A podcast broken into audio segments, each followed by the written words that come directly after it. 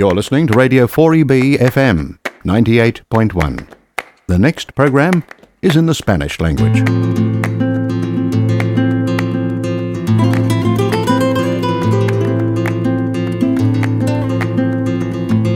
Yo adivino el parpadeo de las luces que a lo lejos van marcando mi retorno.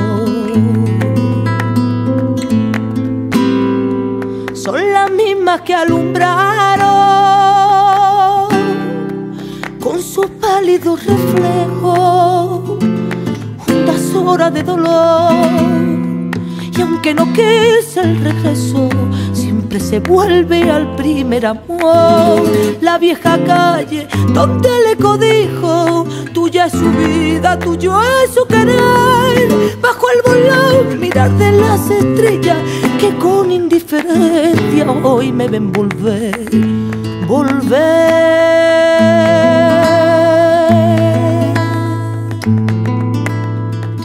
Con la frente marchita, la nieve del tiempo platearon mi sien. Sentir que es un soplo la vida, que 20 años no es nada, que febril la la sombra, te busca y te logra vivir con el alma aferrada a un dulce recuerdo. Bienvenidos otra tarde de domingo a Radio 4EB, vuestro programa en español desde Brisbane. Esta tarde vamos a hablar un poquito del retorno a España, pero ese retorno que va solo de vacaciones. Así que después de la música estaremos muy bien acompañados para charlar esta tarde. Volvemos enseguida. Tengo miedo del encuentro que vuelve a enfrentarse con mi vida. Tengo miedo de la noche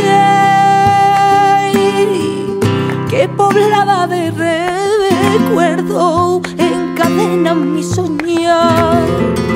Pero el viajero que huye, tarde o temprano detiene su andar. Y aunque el olvido que todo lo destruye haya matado mi vieja ilusión, guardo escondida y una esperanza humilde que es toda la fortuna de mi corazón. Volver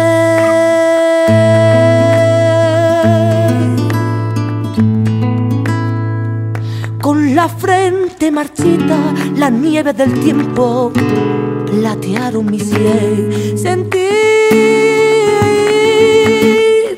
que es un soplo la vida, que 20 años no es nada, que febril la mirada y errante en la sombra te busca y te nombra vivir con el alma aferrada a un dulce recuerdo que lloro otra vez. Bueno, pues a todos los que nos escucháis, bienvenidos. Como decíamos, vamos a hablar un poquito de el retorno a España, porque ahora mismo está todo el mundo que se marcha, que se marcha. Y hoy echamos de menos a alguien, que es a nuestra amiga María, pero María no se ha marchado a España, no se ha marchado a ningún lado, está un poco pochita y así que no ha podido grabar con nosotros hoy.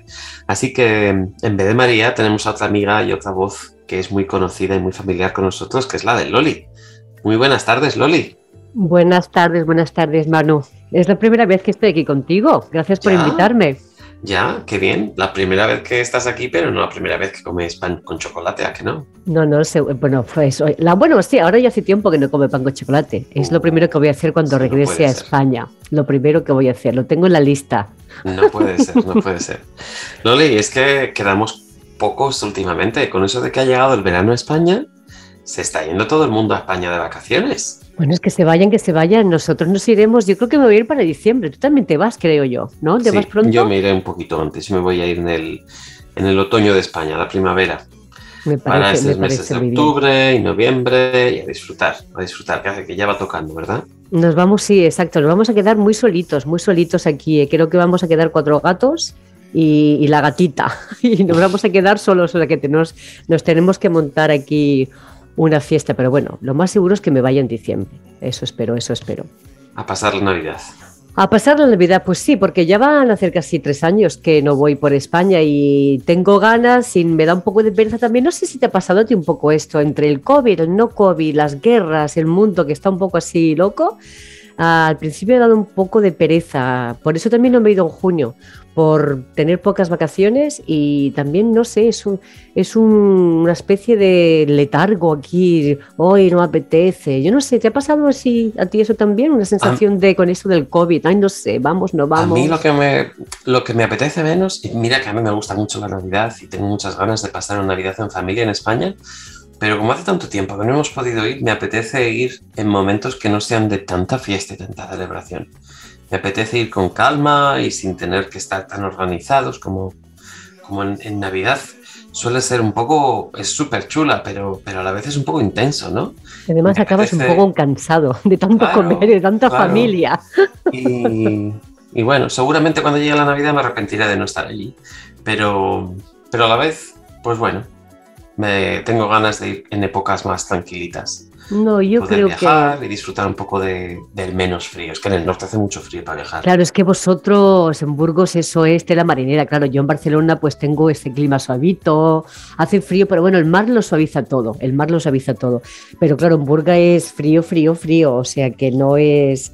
Yo creo que en octubre es una buena época, yo creo que es una buena época para ir. Bueno, ¿qué es lo que más echas de, de menos tú de España?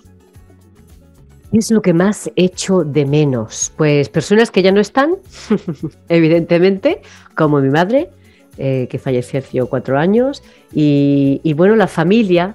Si quitamos lo que es la parte personal y la familia, así en plan eh, el país, las costumbres, pues la maleducación de los españoles me gusta mucho cuando llego. Te das cuenta de que eh, no respetamos nada, nos pasamos el día quejándonos, eh, tenemos malos modales. Eso también lo- me da rabia, pero eso también lo echo de menos. Tanto, ay, gracias, gracias, ah, tanta, tantas gracias y tantas leches. Pero bueno, aparte de eso, pues la comida, evidentemente, nuestras costumbres, nuestra, nuestros desayunos, nuestros, yo con el pan con tomate, ir al mercado, eh, no sé, son tantas cosas que se echan de menos que a veces ni nos acordamos ya de lo que echas de menos. Echamos muchas cosas de menos. Cuando vas, te das cuenta de lo que te estás perdiendo. Ah, ya, ya. Eh, sí, la comida sobre todo, esos momentos con la familia, hablar a media tarde, un café y dale que te pego y dale que te pongo y Las darle sobremesas. Las sobremesas eternas, eh, estos son costumbres que, mm, que nunca se olvidarán, que yo intento hacerlas aquí, yo no sé si te, si te pasa a ti con tu familia, pero aquí todo el mundo acaba muy rápido, después de comer ya se levanta todo el mundo, no hay, no sobremesa, por eso me encanta tu el programa de sobremesa. am, que se mete también con Pede, porque es verdad, es que esa palabra de sobremesa, esa costumbre tan española, yo creo que es imposible de que la gente lo entienda. O sea, a mí me encanta, te, te sientas en la silla, en tu cafelito y acabas a las 5. Con mi marido estaba que pero se estaba de los nervios ya el primer día. Dice, pero ¿no os vais a levantar de la silla? no os vais, digo, pues no, no, todavía nos queda el postre y el champán, porque era domingo, la paella y estas cosas, la sobremesa. Eso también lo echo de menos, ¿ves? Y si me dejas pensar un poco más, te diré más. ¿Y te- a ti, tú qué echas de menos? Bueno, Pues es lo que tú dices, hay muchas cosas que no me acuerdo porque la verdad es que yo creo que con el tiempo como que hemos idealizado un poco lo que es ir a España y me da un poco de miedo de hecho el pensar en que vamos a ser como guiris. ¿Sabes? Como cuando lleguemos, vamos a llegar y vamos a ir, venga, a tomar el jamón y el vino y hacer ese tipo de ¿Cuántos- cosas. claro, ¿cuántos años llevas ser- tú? ¿Cuántos años llevas sin ir a España? A mí, Yo sin, llevo sin vivir. para sin cuando... vivir Ah, bueno, sin vivir en España ya llevo 20 años. Este año es Claro. mi, mi aniversario. Y Lo siento, ya 20 a mí- años sin. Pero hace 8 años que no voy a, a mi casa. Lo siento, Manu. Tú, tú, tú ya no eres español, lo sabes, ¿no, Manu? Sí que lo soy. Uy, que no. no, no. ¿Cómo es eso de que se puede sacar? A mí se me puede sacar de España, pero a España no me la sacas de mí. Eso te lo, te lo digo desde ya. Aunque bueno, también te digo una cosa, la España que, que dejamos y la España en la que pensamos ya no es casi existe. la España del citlampeador, ¿sabes? Que, que- Pero a nivel lingüístico, también lo notas tú eso, palabras, expresiones, muchísimo, eh, eso me choca bastante. Lo que pasa es, que en Barcelona es un poco diferente porque mezclamos palabras castellanas, eh, como ya los radiodientes habrán, me habrán escuchado hablar, a veces suelto muchas catalanadas por ahí, o sea que me disculpo de nuevo, porque seguro que me vuelve a salir otra por ahí. Entonces, eh, que Barcelona es un caso un poco diferente, pero bueno, con todo y con eso, yo sigo pensando que mm, que sí, que, soy un poco extranjera. Yo, por ejemplo, una, cosa súper sencilla, ¿no? Eh, con mi hermano estaba hablando de, mire, tengo que hacer esto en línea. Y se me queda así mirando y dice, ¿en línea? Digo, sí, ¿no? Dice, no, no, ya aquí decimos online. Y yo me estaba autocorrigiendo para, para, ser, española. claro, para no ser la guiri. y pegué, pegué pero una, una, una falta. Es, mucho, es mucho esfuerzo. No, no, me pasa lo mismo. Yo creo que eso lo hemos notado muchísimo además con la televisión. Yo cuando veo películas españolas o series españolas. Hace poco vi una serie que, que, la verdad es que no, no es que sea de lo mejor que hay, pero la vi simplemente por escuchar el idioma que se, que se escucha, ¿no? Entonces es una serie de Netflix que se llama Insiders, que es como un reality show de los que parece como que están grabando, pero realmente todo el mundo sabe que son actores, pero actúan como que estuvieran en un reality show. Entonces la gente actúa de una forma que es muy similar a la, al español que se oye por la calle. Y es que una de cada cuatro palabras era española, o sea, era inglesa. Era inglesa. Spanglish, una cosa, bueno, ni Spanglish tampoco. Pero es una pena porque hay muchas mm. palabras que dices. Yo me doy cuenta que hay muchas palabras que a veces en España comparamos del inglés al español mm. y, y no son palabras que en español se. Aunque haya traducción, se usen mucho. Pero estas palabras que tenemos unas palabras preciosas por ahí que, que, que se están quedando de lado. Pero bueno, esto ya es inevitable, está pasando en, muchos países. Eh, lo que pasa es que nosotros nos damos cuenta hasta que justamente miras un programa y piensas, pero de qué, esta gente qué mal que habla, ¿no? Nosotros somos los arcaicos, esto ya es normal. Este, este es el español de chanquete. Este, exacto. verano azul, verano azul. Estos neologismos ya son, eh, o sea, no se pueden parar, están ahí, van apareciendo, pero en todas las lenguas. Es una pena, pero es un es, algo que ya está existiendo en todas las lenguas, o sea que nosotros no vamos a ser los que menos. Eh, sobre todo los franceses, que también son muy puristas, pues nada, aquí se utiliza a la que, a la que se puede esta palabra inglesa. ¡Maldito inglés! La verdad es que el español yo es una cosa que tengo muchas ganas de vivir en español otra vez. Yo creo que se Vivir en español, sí, es muy buena expresión. Es que es verdad.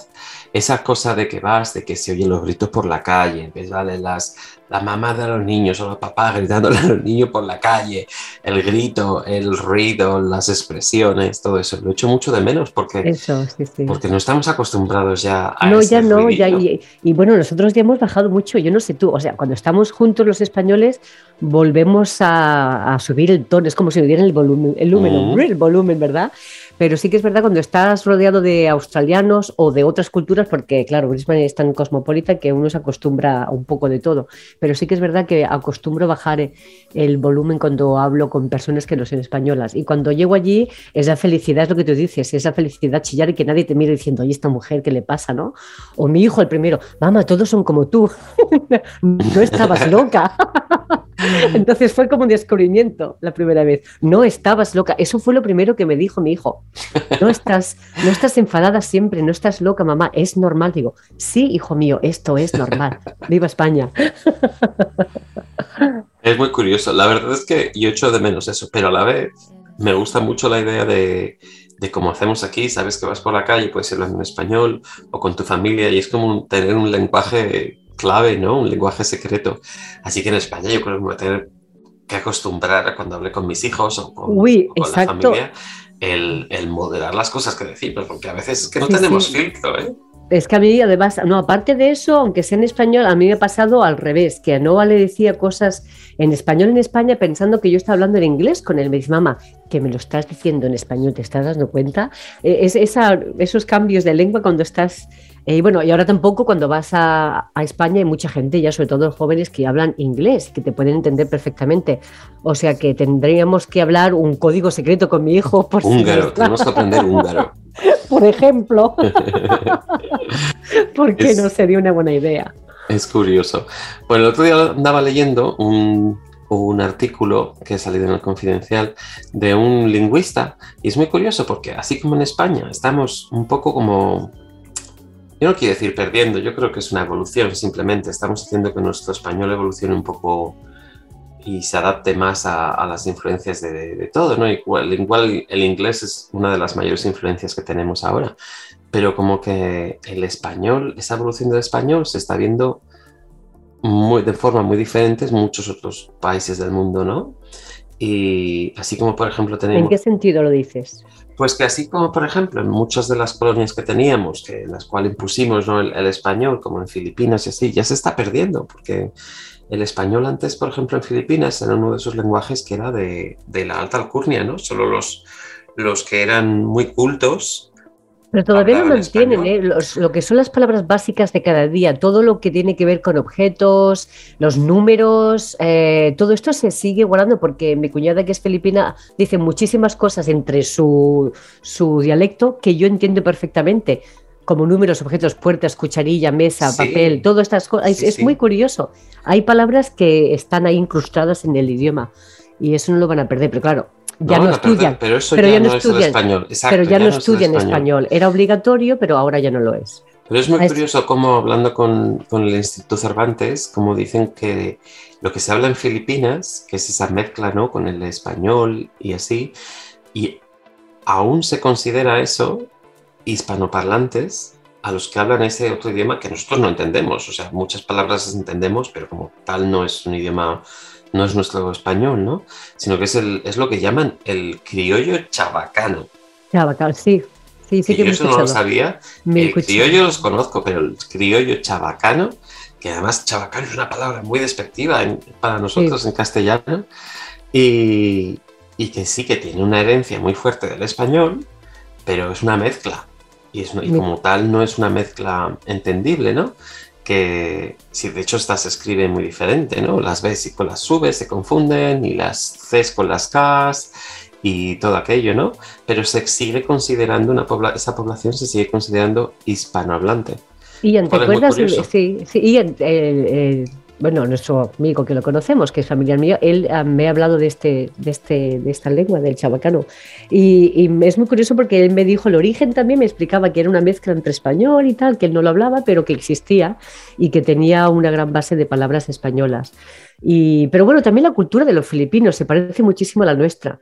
Mm. Eh, en, bueno, en muchas cosas. Eh, la gastronomía filipina también hay muchísimos platos. Ellos no cocinan con chile, con, con, con chile, no, perdón, con picante. Eh, tienen muchísimos platos que yo creo que la base está en la cocina española un poco.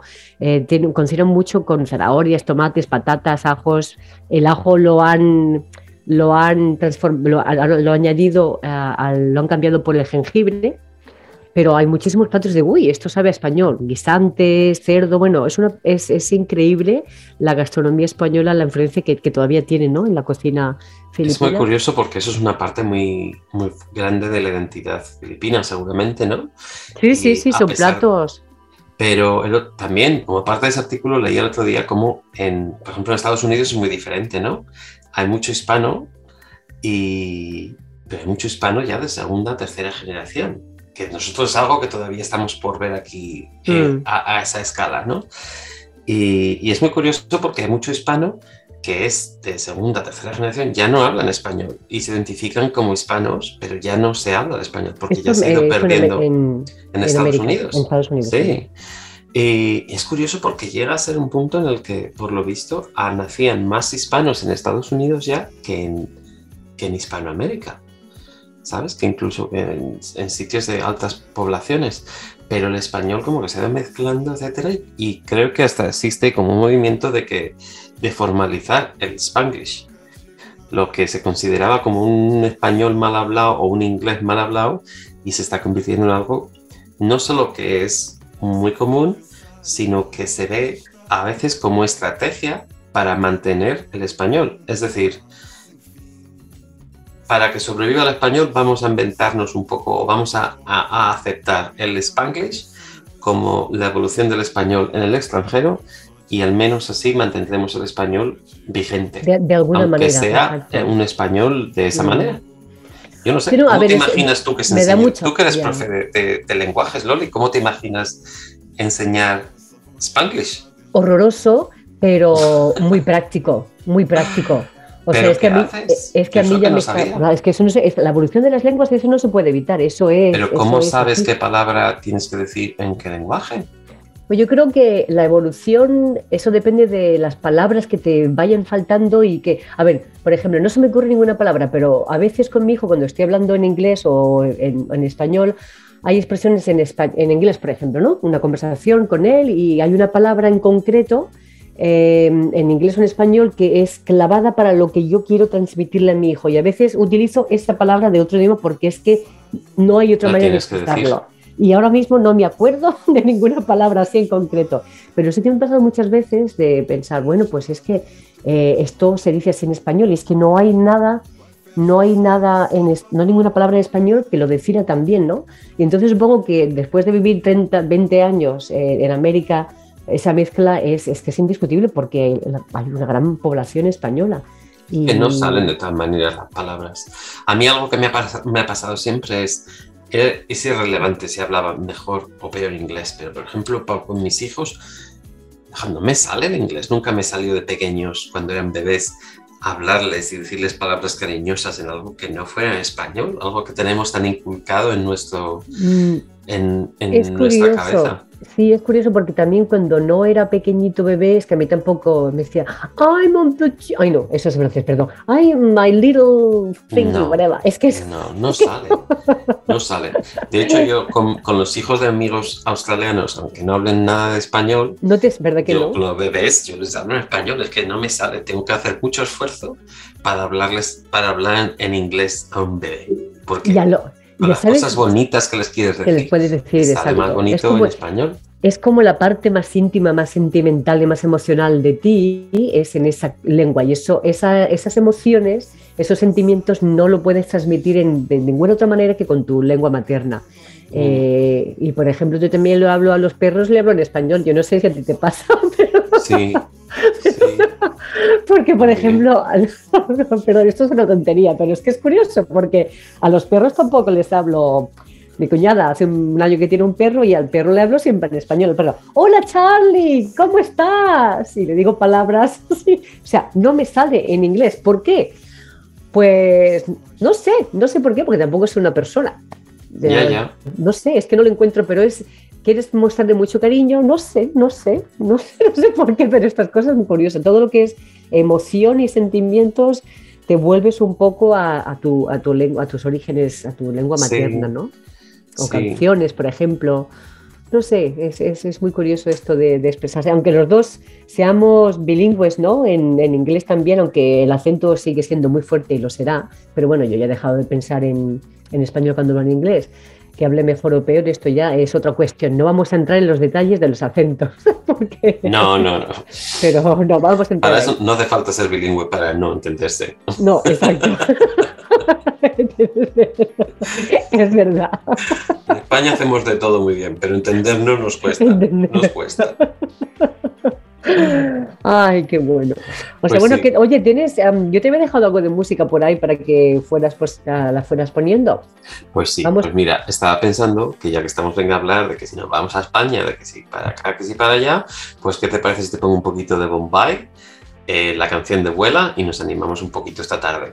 Pues venga, ¿vale? vamos Sacad a el pacharán, venga, mientras nos escucháis No, me, voy a hacer un tececito, es por la tarde ahora ya me voy a hacer un tececito. Voy a empezar con el tececito que si no acabaremos mal o no acabaremos la entrevista. Venga, pues vamos a, vamos a un ratito de Vuela, de Bombay. Vamos a Vuela. Volvemos enseguida. Ahora.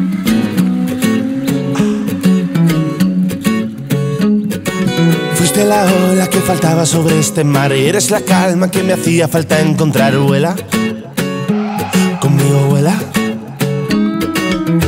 Una isla y esta sombra para cobijar, rayos centellas y este flow para regalar, vuela. Conmigo vuela. Somos cometas en el cielo, volando al son del viento, derrumbando las murallas. Y es que sabes lo que quiero, que si vienes conmigo, me enseñes el camino y amanecerás cantando esta canción. Y es que yo quiero tenerte, quiero sentirte siempre cerca de mí. Quiero tu sombra y a todas horas sigo volando por ti. Ser el eco de tu voz, no tengo más condición. Y es que yo quiero tenerte, quiero sentirte en una puesta de sol. En una puesta de sol.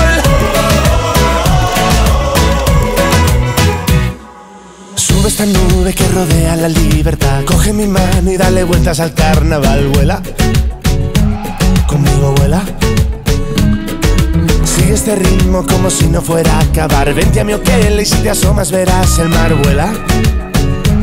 Conmigo vuela. Quiero que si vienes conmigo me enseñes el camino y amanecerás cantando esta canción. Y es que yo quiero tenerte, quiero sentirte siempre cerca de mí. Quiero tu sombra y a todas horas sigo volando por ti. Ser el eco de tu voz, no tengo más condición. Y es que yo quiero tenerte, quiero sentirte en una puesta de sol. En una puesta de sol.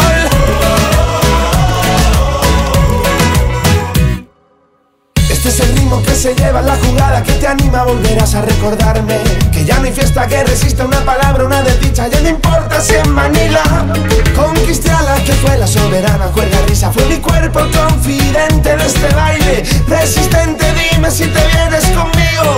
A volar Y es que yo quiero tenerte, quiero sentirte siempre cerca de mí Quiero tu sombra y a todas horas sigo volando por ti. Ser el eco de tu voz, no tengo más condición. Y es que yo quiero tenerte, quiero sentirte. Y es que yo quiero tenerte, quiero sentirte siempre cerca de mí. Quiero tu sombra y a todas horas sigo volando por ti. Ser el eco de tu voz, no tengo más condición. Y es que yo quiero tenerte, quiero sentirte en una puesta de sol. En una puesta de sol.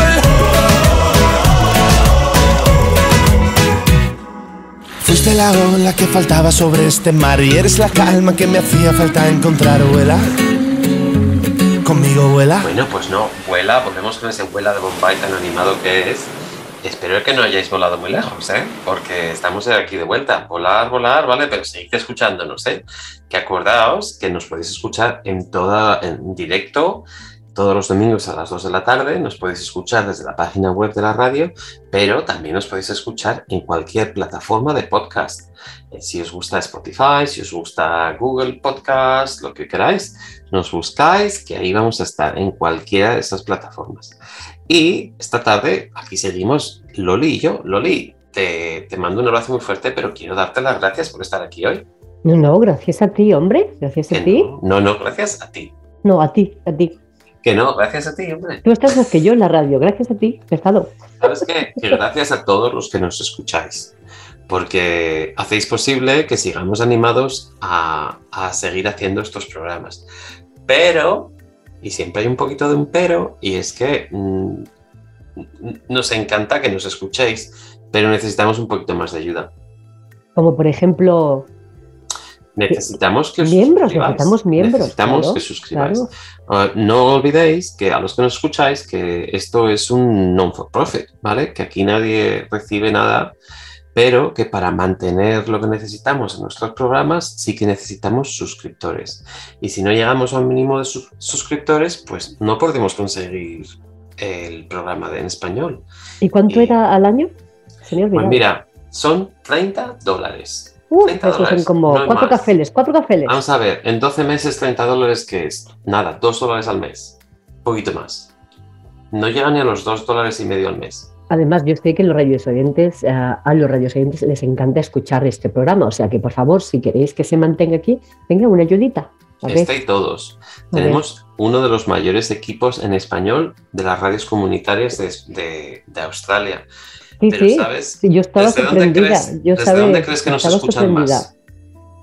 Pues yo creo que desde España quizás como que no. Pues ¿Me equivoco? España está, ¿Me equivoco? España está un poco como en Eurovisión. Ha quedado en, el, en los tres primeros. Bueno, no ¿Desde está mal, más? yo creo que no está mal. El tercer lugar No vamos bien, vamos bien. ¿Desde dónde más se nos escucha? ¿Cuál es el número uno? ¿Tú qué crees? Pues me lo dijiste, pero se me ha olvidado. No sé, voy a poner un país por decir algo. ¿Desde Australia? Claro, es Australia, hombre, por supuesto. hombre, tiene que Lo hacemos Australia. entre nosotros, por nosotros y por los que estamos cerca. Pero, ¿sabes? Que hemos tenido que aprender a hacer las cosas para los que nos escuchan de más allá. ¿Sabes cuál es el segundo país que más nos escucha? Europeo, No, asiático. te va a sorprender. ¿No es europeo? Pues no. Eh, después de Australia, el programa, nuestro programa de radio se escucha más que ningún otro América sitio Latina en Estados Unidos. en Estados Unidos. Lo que hablábamos Sí. antes, por la gran población am, Pues sí. eh, latina que vive allí. Algo deberemos estar haciendo bien para que nos escuchen gente que tampoco tiene tanta relación con, con la comunidad española en Australia. Claro. Pero, pero escucharnos nos escucha y tenemos más de 6.000 oyentes ya. Guau, o sea que podemos estar muy orgullosos. Estás dejando sorprendida. Muy orgullosos. ¿Cuánto tiempo ya llevamos, Lori? Que es que hay que hacer un poquito de Es reflexión. que el otro día lo estaba pensando, yo no sé si hace un año y medio, dos, o No, o- ¿no? más. Les llevamos desde agosto. Nuestro primer programa fue en el primer domingo de agosto del 2019. Así que vamos a por los tres añitos ya, ¿eh? De verdad. Ya no somos bebés, ya no somos bebés. Con razón oigo yo una mejoría en nuestros programas, por algo será. Y todo, horas que nos exacto, pegamos. todo este tiempo ha sido gracias a la muchísima ayuda de la gente que se ha hecho miembros. No, claro, Y si sabemos que, han, aquí, tú y que han yo no sido tiempos, han sido tiempos duros, pero bueno, ya viene un poco de alivio. Así que solo os pedimos esos 30 dólares que, que cuesta la membresía y los 5 minutos que cuesta mandar vuestros datos. Y ya, os podéis hacer cargo durante un par de años, ayudadnos un poquito, ¿vale? Y nos, Que y nos tenemos mucha ilusión. tenemos mucha ilusión. Así que, pues nada, pues bueno, pues aquí andábamos hablando del retorno a España de vacaciones. Que no se quede allí nadie, ¿vale? Que aquí aún así seguimos muy bien. Eh, Loli, No, yo, yo, yo no sé si me quedaría por mucho, mucho, mucho tiempo. Vale. yo tampoco lo sé ya, pero me niego a pensar lo contrario también. No nos gustará, pero bueno, yo después de cuatro semanas digo, uy, ya echo de menos Australia. Hoy echo de menos, claro, es que ya llevamos muchos años aquí. Bueno, perdona que te he interrumpido. ¿Qué quieres preguntarme? No, eso, que, que es una división, ¿verdad? Yo desde aquí pienso, ahí España, lo que le echo de menos, ahí echo de menos esto y lo otro, pero también, ¿sabes qué? Que de vez en cuando me viene algún recuerdo de decir, uy, esto me da un poco de miedo de cuando vuelva a España, como los, los mangantes. Tengo muchas ganas de ir a las grandes ciudades, tengo muchas ganas de pasar por Barcelona, por Londres, por Madrid, por París. y Uy, luego por digo, Barcelona, ten cuidado, ten cuidado. con el cuidado, con el cuidado que hay que tener, que a mí se me olvida, con lo seguro que vivimos aquí, que puedes dejar el móvil en, La en puerta mesa. abierta, la puerta abierta de tu casa. Y Luego se nos olvida que, que, yo qué sé, no sé cómo serán esas cosas, se habrán cambiado o no, ¿no? Pero, pero, vamos, hay que estar preparado para lo que sea. ¿Qué miedo tienes tú de España? ¿Hay alguna cosa que te dé un poco más... Uh, No, no, no, no hay nada que me dé así miedo. Eh, no, pero bueno, sí, la inseguridad un poco, ¿no? Porque cuando vas a grandes ciudades, por ejemplo, con Noah, cuando era más pequeñito, tenía una, una fobia que era que lo perdiese en el metro. Porque cuando una persona pequeñita no ha visto un metro en su vida, la primera vez que tendría, bueno, cuando ya podía andar y hablar, y, siempre teníamos un plan A, B y C. Yo no sé esto, si esto le pasa a muchas familias con niños pequeños que no lo dejaba, le agarraba de la mano tan fuerte que me decía, mamá, que me estás haciendo daño. Eh, esto sí que me da, me da la aglomeración de las personas, me da un poco de miedo cuando vuelvo. No, ya, ya no estoy acostumbrada a esa aglomeración de personas en el metro, salir, entrar. Y bueno, no, ya es grande, mayor, pero al principio me acuerdo que le decía, si, si, si te me meto y tú no te metes, tú te quedas donde estás, que yo vuelvo, que el metro vuelve, ¿te acuerdas? Y teníamos el plan A, el plan B y el plan C. Pues sí, eso me da un poco de fobia, eh, las aglomeraciones de las personas, ¿no? Eh, en Más ahora encima. Que Exacto, después del. COVID, y que claro, llevamos, llevamos ya años aquí en el que te cruzas con la gente por la calle, pero esas aglomeraciones de gente como en Europa, se- yo creo que se nos ha olvidado la sensación No, de las, las colas para todo. Sí, sí, para todo. Es que no hay un momento que. ¡Ah! Guau, por eso a veces tienes muchísima razón en, cuando has dicho que te gustaría ir en, en, en, octubre también, ¿no? cuando ya no hay tantas celebraciones y tanta gente que va todo el mundo, es un, es un poquito más como en la vida cotidiana de, de, de, las grandes ciudades, ¿no? que se calma un poquito más. ¿no? Eso, eso también es un, es un ritmo diferente y eso quizás no nos vaya bien a nosotros. Y sí, eso creo, eso me da un poco de miedo. Luego me acostumbro, ¿eh? Nos acostumbraremos a los 10 minutos, seguramente. Sí, sí, seguro, pero sí que es verdad que sí. Ahora, así el preguntarme de repente, eh, pues sí, eso es una cosa que, que, me, que, me, choca cuando llego. ¿Tú tuviste algo de choque cultural cuando te mudaste a, a Australia? Um, eh, sí y no. A ver, yo ya había venido aquí de viaje an, antes de, mudarme así definitivamente. Bueno, que nunca fue definitivo. esto, las puertas siempre siguen estando abiertas. Yo que por eso estoy contenta, porque mmm, en mi mente y la de mi marido, que bueno, algún día nos, nos podemos ir en cuanto nos dé la gana, que sé que no va a pasar. Pero bueno, está, está ahí abierta la mente, ¿no? De que me, como ya conocí cuando me mudé y a mí me había enamorado, o sea, yo lo definí como el mejor viaje de mi vida. Y mira que he estado en muchísimos sitios en Europa, pero cuando vine aquí me lo pasé tan bien, eh, conocí tanta gente, el paisaje, la naturaleza, la relajación de los australianos, eso me gustaba. Me, me, gustó muchísimo y me sigue gustando. Bueno, sí, mucho choque, muchísimas cosas. Te podía, te podía decir muchas cosas, ¿no? Pero la, la superficialidad un poco al principio, ¿no? De que todo, everything is going okay, mate. Digo, ¿cómo que todo? ¿Y vosotros no tenéis problemas? No, aquí nadie se explica las, los problemas de cada día. No, no, no, a ver si no sé qué. Y esto, esto me costó muchísimo, el pensar que a ellos siempre le iba todo bien, que no, incluso con las amigas que iba haciendo, como que no, ellas no tenían filosofadas como yo, no se preocupaban. Una vez que dije a alguna persona, eh, le dijo otra, uy, creo que lo lista depresiva. No, había, no y yo cuando me lo dijo me quedé así como un poco, mmm, no, es, justamente estamos hablando de la vida, de, los, de las cosas que te preocupan, ¿no? Esto fue hace ellos que, no sé, cinco o seis años. Y a esta persona le chocó muchísimo que me abriese un poco en, en, lo que concierne a problemas existenciales, ¿no? Cuando eres mayor y tal. Bueno, esto les chocó muchísimo. Pero bueno, ya me conocen un poco más. Eh, esto me chocó bastante, ¿no? La, que todo, bueno, que es difícil de penetrar en, en de conocer a las personas profundamente, ¿no? Claro, Nunca claro. acabas de saber. Y Yo los creo que las, españoles- las vivencias de irte al extranjero y así, yo creo que eh, no las valoramos lo suficiente como nos afectan, ¿no? En el sentido de que nos empiezan a preocupar, igual no de una forma muy explícita, pero, pero nos empiezan a preocupar otras cosas. Es cuando apreciamos realmente lo que tenemos, lo que hemos perdido. Y, es, un momento que yo creo que son muy cruciales. Eh, leí el otro día, pues que, que esto que lo que llamamos nosotros choque cultural, ya sabes, es una cosa muy reconocida mm, como una patología, ¿eh?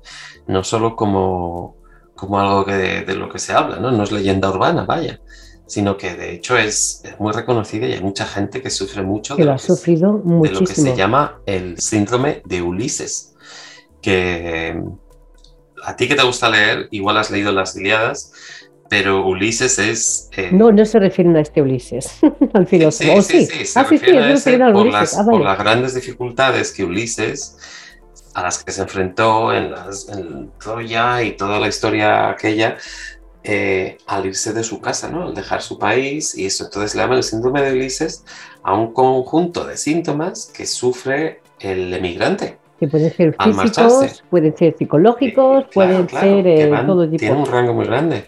Y, y de hecho, ¿sabes? En España tenemos mucha inmigración. Y por eso mismo se, se cree que en España hay como 800.000 personas que sufren este síndrome de Ulises, que lleva pues desde vómitos, malestar, a tristeza, lágrimas sin querer, a incluso gente depresión, ¿no? Es un estado de, de, de tristeza, supongo, de añoranza y de muchas otras cosas que, que nosotros siempre hemos llamado la nostalgia, la morriña, el choque cultural, pero bueno, ya está muy reconocido, ¿no? El síndrome de Ulises, yo creo que es muy importante. No sabía que se llamaba así, pero tiene muchísimo sentido. Y justamente otro día, en una de mis clases de conversación, estábamos hablando con la mayoría de los estudiantes que no son, ya hablan perfectamente, pero bueno, no son, no son australianos todos, hay muchos que son de fuera. Y justamente una señora dijo, yo lo pasé muy mal durante tres años. O sea, yo estaba, y lo reconocí, yo estaba deprimida, o sea, profundamente triste por todo, ¿no? La familia, la comida, las costumbres. Me sentía muy, muy extranjera, incluso eh, hablando, o sea, ella es, habla inglesa, es irlandesa esta persona. Es que estaba muy depresiva, estaba súper depresiva, echaba de menos todo y el inglés no le salvó. O sea, el inglés no le pudo salvar. O sea, que e-, ese síndrome va más allá de, lo, de la lengua, ¿no? No tiene que ver nada con la lengua que hablas, solo es, es todo, tiene todo que ver con, con la, bueno, esto, con, con, tu cultura, con tu manera de hacer las cosas, la, manera de hacer, las comidas, todo.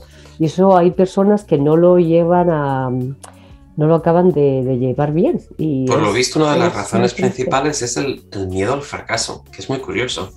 Y la verdad es cuando lo piensas, yo lo entiendo, lo entiendo, no lo había planteado nunca así. ¿Al fracaso te refieres miedo profesional? Fracaso, fracaso en, grandes, en mayúsculas? el la fracaso gente pone mucho peso en, mudarte al extranjero. Te mudas porque para encontrar una vida mejor, para mejorar tu idioma, para buscar un trabajo mejor, para ganar más dinero, para conocer a gente. Y todas esas expectativas no siempre se cumplen. Entonces, como nos ponemos en una situación en la que hacemos algo muy pragmático, ¿no? En nuestra vida, como es mudarte a otro país, con el fin de conseguir ese tipo de cosas y, asentarnos, es difícil a veces conseguir todo aquello. Y supongo que también es un sentimiento que es un poco como la felicidad, ¿no? Nunca, nunca la consigues, es, es el viaje, ¿no? No es el, el, destino. Pero ese fracaso parece que es como una de las razones de, por las que este síndrome de Ulises se, se manifiesta más. A mí eso me está pasando ahora, a mis 50 años. Digo, si yo tuviese mi trabajo, a mí esto nunca me ha preocupado. O sea, em, verdaderamente yo nunca me planteé todas estas cosas. Me vine enamoradísima y sigo enamoradísima de mi marido, pero me vine, bueno, entonces es como cierra los ojos y te vas, y te vas a lo que haya. Pero claro, cuando van pasando los años y ya tienes una cierta edad, Ah, te, preocupas por otras cosas de las que no te preocupabas cuando llegabas, cuando llegaste aquí, ¿no? La superannuation, la vejez, uy, si pierdo mi trabajo ahora, ¿qué voy a hacer a esta edad? Ta, ta, ta, Estas son preguntas que yo con mi positivismo nunca me las había planteado y ahora a los dichosos 50, pues te las planteas y dan un poco de miedo, dan un poco de miedo. Lo que pasa es que no hay que pensar mucho, hay que seguir viviendo y pensar que nos tienen 10 años de trabajo y ya está, más o menos, ¿no? Yo una cosa las que eh, me parece muy, una situación muy única es cuando vuelves y hablas con amigos que viven en España o lo que sea y todo el mundo dice, oh, qué bien, pero tú vives ahí en Australia, qué suerte, qué bien. Y nosotros desde aquí estamos al contrario, no, ay, qué bien que, que, vives ahí en España, ¿no? Y, yo, yo lo he hablado esto con, con María, que hoy es la, no nos puede acompañar. Pero, Hola María, de nuevo. Espero que estés bien. Eh, que el otro día nos reíamos, pero decíamos, es que somos unos fracasados. Hemos elegido nuestros fracasos. Es que es verdad, somos unos fracasados. Yo a mí, la gente que se vuelve a España de visita y, van de exitosos y no sé qué, no, no, somos unos fracasados. Hemos elegido un fracaso fabuloso. Pero es nuestro propio fracaso. Es decir, no, yo no yo me fui a buscar un trabajo mejor porque la perspectiva en España no era buena en aquel momento. Quería aprender otro idioma. Es decir, son todo cosas que realmente en España no llegué a encontrar. Y como mm. tal, pues me considero un fracasado. ¿no? Porque no las en el sentido de que porque no las encontraste en España. Claro. Yo admiro mucho a la gente que encontró todo eso en España. Y a mí eso me parece un éxito enorme.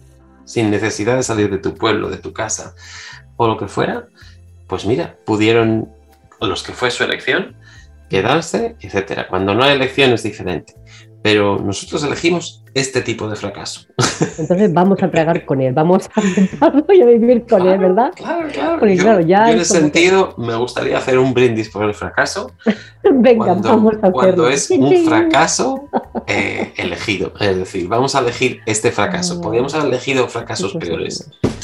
Pero es muy curioso porque cuando hay, hay gente que me pregunta de aquí, de Australia, dice, hombre, ¿y tu familia no va a venir o se van a venir? Sí, pero para mi familia, ¿para que se a venir a vivir aquí con lo bien que vivimos en España? Por favor, yo me, vine por, por, amor, si no mi vida es maravillosa en Barcelona, tenía de todo, vaya, es que además, bueno, son muy españolas, son muy Y o sea que no, yo me vine por las circunstancias que me vine y mira, el amor, ciega, ciega, ciega perdida.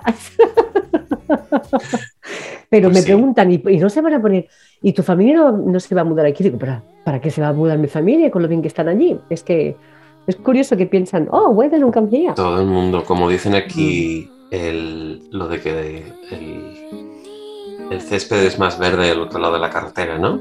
La expresión Exacto. eh, inglesa. Lo que nosotros diríamos, ay, si tú supieras, Ay, si tú supieras. Exacto, Bueno. pero los momentos melancólicos. Hablando del si tú supieras, te voy a poner una musiquita muy a la española. Muy a la española de un artista que está triunfando por todo el mundo y que lleva la bandera nuestra y nuestro lenguaje muy alto. que es empieza por R, empieza por R, ¿verdad? Ahí Ah, está, la has dicho, nuestra ya la has dicho, Rosalía. no has dejado, no me dejado. Me encanta Rosalía. Pues te voy a poner una canción que se llama Si tú supieras, compañero. Si tú Así que supieras. vamos ahí con Rosalía. Venga, Disfrutarlo. Me encanta. Voy a bailar un ratito.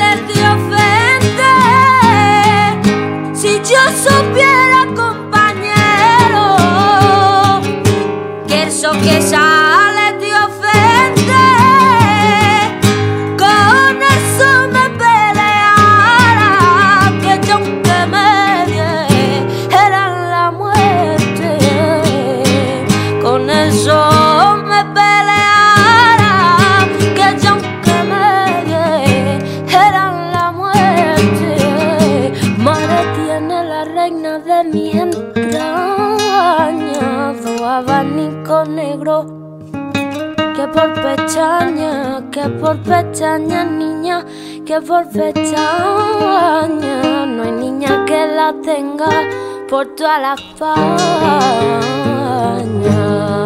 Y te voy pintando y pintando al laico del brasero. Ya a la vez me voy quemando por lo mucho que te quiero. Várgame San Rafael, agua tan cerca y no poderla beber.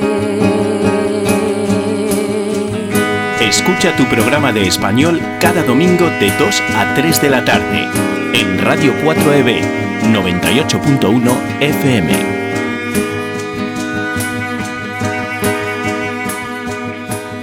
Pues nada, pues aquí llevamos hablando toda la tarde en Loli y yo en la sobremesa de, de Uy. este domingo. ¿Cómo pasa el tiempo? He dado Ah, cuenta. Ya, Es ya. que cuando se habla de nuestro país y de nuestras costumbres se pasa el tiempo Es muy volando. fácil, es muy fácil. Espero que nos estéis escuchando, estéis disfrutando de un poquito de, de tertulia, que a veces está bien. Yo creo que tenemos muchas cosas interesantes, pero a veces también está bien charlar un poquito y hablar de esto, ¿no? Que se nos olvida. Bueno, de la vida, de la vida, hablar de la vida.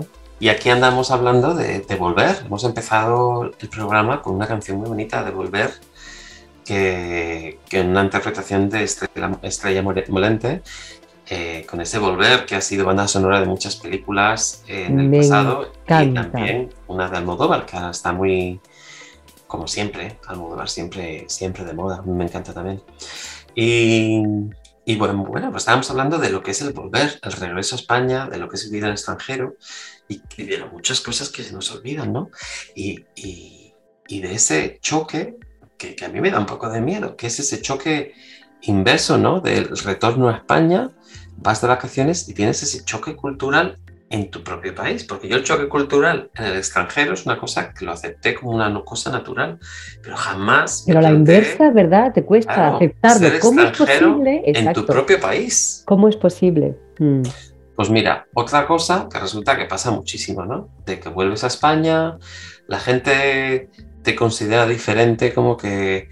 Y la verdad es que yo me acuerdo, ¿sabes? Que me acuerdo que veías a gente que volvía del extranjero y decías, mira, estos que guays, vean de guays o lo que sea, ¿no?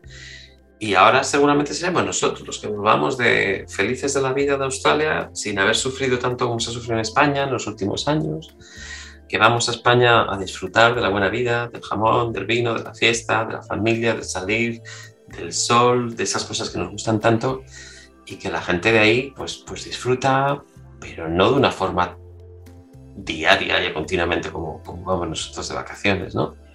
Pero bueno, con los años pasa como todo, ¿no? O sea, mm, mi familia, mis amigas, mis amigos, eh, tampoco se ven a, tan, a menudo como nosotros y también, o sea que es un poco, yo creo que la vida la vivas aquí o la vivas allí entre 40 y 50 años es bastante común en todos los países, el trabajo, los niños, las escuelas, actividades extraescolares, corriendo que te pillo, lo que pasa es que hay países en los que em, uno disfruta más porque hay teatro, hay cine, restaurantes abiertos hasta más tarde. Y eso, ah, eso es lo que también echo de menos. Ay, que sí, la actividad cultural de llegar a tu casa a las 11, de ir al teatro, al cine si te apetece, de cenar tarde, aunque no lo hagas cada día, aunque lo hagas, pero el saber que tienes esa posibilidad, eso es maravilloso. Y por ejemplo, eso no lo tenemos aquí.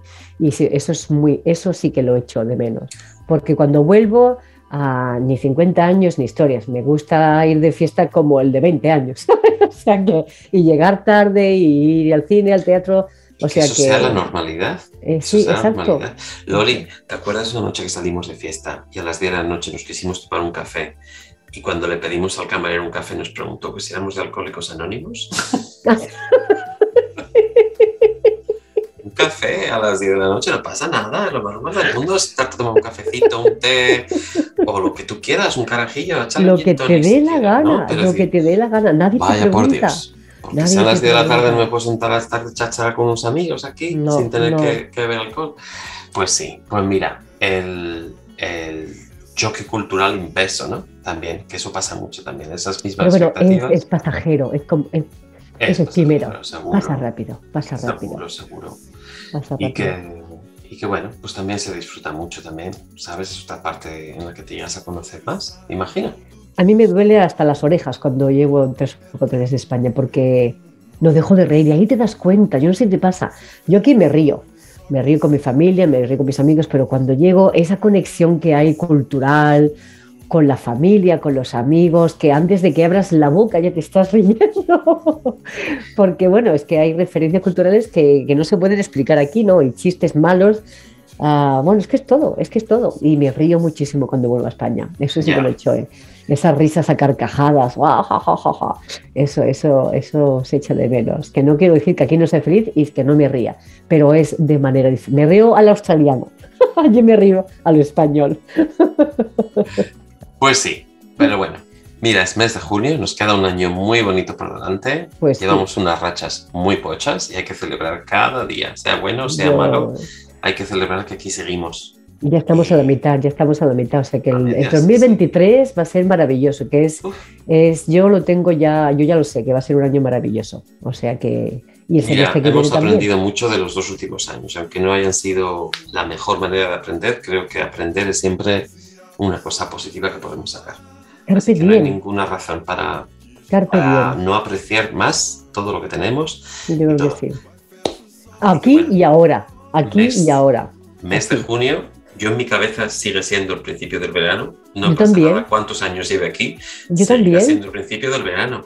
¿Por qué yo nos ahí- pasa esto? ¿Por qué, por Yo qué para mí, no tenemos? sé, yo No sigo con sé. ese jet lag de las estaciones. Yo sigo para mí pensando junio que sigue siendo mm, verano, el el comienzo principio del del verano. O sea, yo soy incapaz ahora mismo de preguntar, decirte ah, cuándo empiezan y cuándo acaban las estaciones en Australia. Después de claro. 18 años, es que no lo sé todavía. Me da vergüenza, pero ya no, porque no soy la meses. única. Junio es de esos meses que son siempre súper bonitos porque ya Claro. empieza a oler a verano, ya empieza a oler a planear A ver, vacaciones. a oler San a- Juan. A la hoguera de San La Juan. hoguera de San la Juan. quemada. Eso es maravilloso. Este yo la quemada es una cosa que sigo haciendo todos los años. La La quemadita, el embrujo, el conjuro. Sí, sí, al de principio cuando, cuando llegaste lo, lo hacías. Hace, hace lo sigo ya que haciendo. no lo Ah, lo ¿lo sigues haciendo? De hecho, eso es una cosa que me gusta hacer mucho aquí. Porque la quemada en una noche de invierno aquí, que tampoco es tan exagerado el invierno, pero en una noche que hace fresquito, sacas, haces una caimadita afuera y, uy, ese calorcito que te entra en invierno, eso da un. Pero Bueno, sí, junio es un mes muy bonito. Vale, quedamos. Me apunto. Junio es... ¿Tú conoces a alguien que haya nacido en junio? Pues sí, mi mamá, el 18 de Ah. junio, iba a decir cumpleaños feliz, pero no sé dónde está. Estará en algún sitio si me está escuchando. Feliz cumpleaños, mami. Eh, ¿Quién más conozco en junio? Pues ahora Ah, mismo pues tenemos una amiga común que su cumpleaños esta semana que viene, además. La semana que viene. Sí, nuestra amiga Elena. Oh, Elena. Elena es el cumpleaños este. Bueno, pues Vamos felicidades a mandarle Un Elena. saludito a Elena. Felicidades, Elena. Cumpleaños feliz. Yo, es- mira, es el cumpleaños de mi mujer, también este, este mes, también la felicitamos. Y así que nada, si hay alguien más que os apetezca felicitar a los que nos escucháis, no tienen más que mandarnos un mensajito y les felicitamos desde la radio, que es una cosa muy bonita, muy barata. Y Y que hace mucha ilusión. Y que Hace hace, mucha mucha ilusión, ilusión. la Pues sí. pues nada, un mes muy bonito. Felicidades a todos los que cumpláis años en junio. A quien se le ocurría poner el verano en junio, lo hizo muy bien. y nada, ¿Ponemos Eh, alguna canción antes de irnos o tenéis por ahí sí. alguna? Mira, tengo una que es muy animada. Además es muy alegre, es muy de, muy de vacaciones. Y es una canción de Rosalén con Estopa. Nos despedimos Y con mucha alegría. Con ello nos, nos despedimos. También después viene un poquito más de música de la que, con la que nos gusta despedirnos de nuestros amigos ah, Mónica y Carles también. Así que venga, con esa música fabulosa nos despedimos de todos vosotros. Sabes, Y hasta la próxima semana, que, que volveréis a escuchar al grupo de arte. Muy bien, pues muchas gracias Manu y hasta pronto. Ha sido un placer tenerte, Loli. Muchas gracias. Muchas gracias, muchas gracias Y a a los ti. que nos escucháis, nos escuchamos muy pronto. Que paséis muy buen mes. Besitos. Desnuda frente al mar. Pero sabes, sé bien que es vivir. No hay tiempo para odiar a nadie, ahora sé reír. Quizá tenía que pasar, no es justo, pero solo así se aprende a valorar. Y si me levanto y miro al cielo, doy las gracias y mi tiempo lo dedico a quien yo quiero. Lo que no me aporte lejos, si alguien detiene mis pies. Aprenderé a volar. Y si miro todo como un niño, los colores son intensos. Yo saldré de aquí si lo creo así. Cuando me miren sabrán que me toca ser feliz. Sabes, he pasado mucho miedo. Este bicho es un abismo. Se me cansa el cuerpo, se me parte el alma y a llorar. Pero sabes, he aprendido tanto, tanto. Esta vida me ofreció una nueva oportunidad. Y ahora sabes, sé bien que es vivir. No hay tiempo para odiar a nadie. Ahora sé reír. Quizá tenía que pasar, no es justo, pero solo así se aprende a valorar. Y si me levanto y miro al cielo, doy las gracias y mi tiempo lo dedico a quien yo quiero. Lo que no me aporte lejos, si alguien detiene mis pies. Aprenderé a volar. Y si miro todo como un niño, los colores son intensos.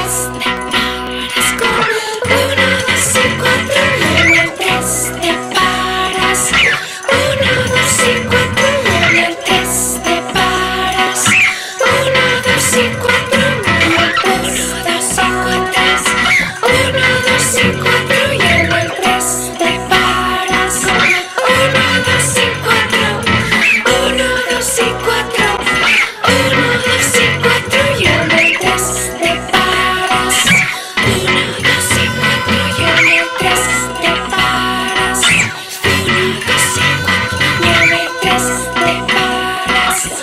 Oh no, this I am.